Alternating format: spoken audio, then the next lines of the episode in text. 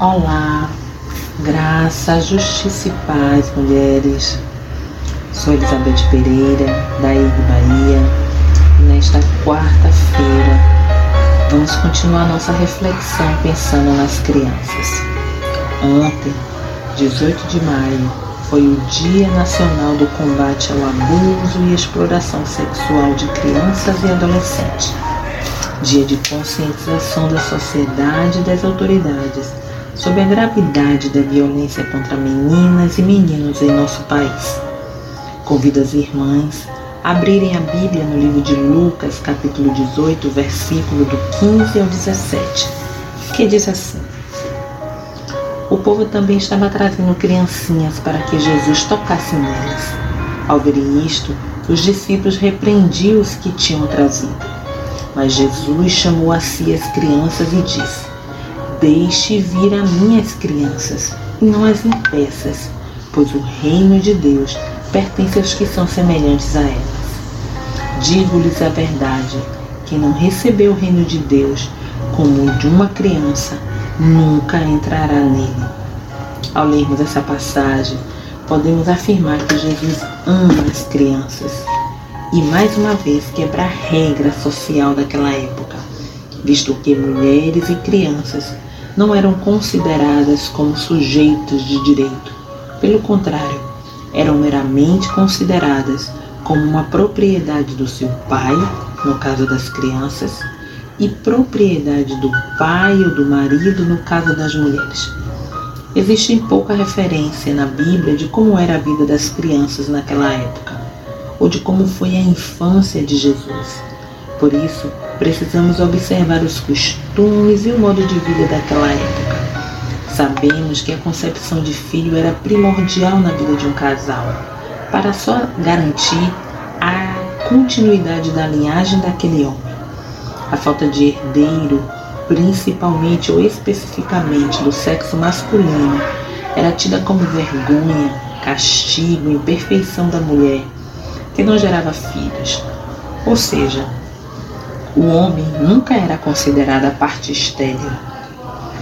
É importante observarmos que, ao repreender os discípulos, Jesus ordenando, de, ordenando que os deixassem as crianças se aproximar mais e mais dele, Jesus as coloca no centro das atenções.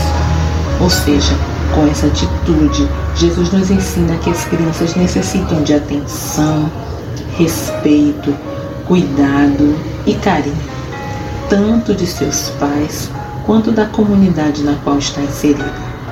Não podemos seguir desatentas e desatentos às necessidades específicas de cada criança.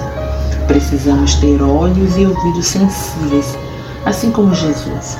Só assim compreenderemos o que as crianças estão tentando dizer para nós, seja em palavras, atitudes ou gestos. Muitas crianças estão sendo negligenciadas, clamam por socorro, mas não são ouvidas e ainda são taxadas como rebeldes, desobedientes e até um problema ou vergonha para a família.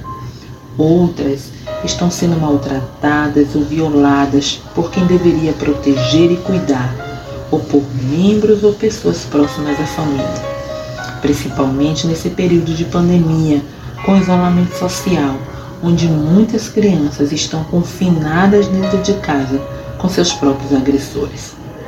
Em 1 João 5,19 diz: Sabemos que somos de Deus e que o mundo inteiro jaz no maligno. O jaz no maligno é o racismo, capitalismo, patriarcado, machismo, que são algumas das mazelas que estruturam nossa sociedade.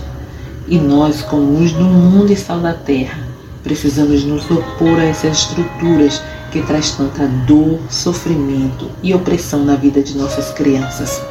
Cabe a nós, como corpo de Cristo na terra, estar atentas e atentos para trabalharmos em prol da segurança e do bem-estar de nossas crianças, buscando cotidianamente a prática do cuidado, para fazer a diferença na vida do maior número possível de crianças que estejam ao nosso redor. Da mesma forma como Jesus fez com aquele pequeno grupo de crianças. precisamos interferir nas situações a fim de proteger nossas crianças. E digo isso me referindo para além das nossas filhas e filhos, mas sim para todas as crianças, como diz o grande mandamento: amar ao próximo como a ti mesmo. Precisamos compreender que atitudes individuais reverberam positivamente ou negativamente na vida da comunidade. Desejo um forte abraço e que sejamos cheias de sabedoria, coragem e ousadia da Divina Rua para nos posicionarmos de maneira que lhe agrade e cumpra seu propósito de amor, cuidado, paz, equidade e justiça.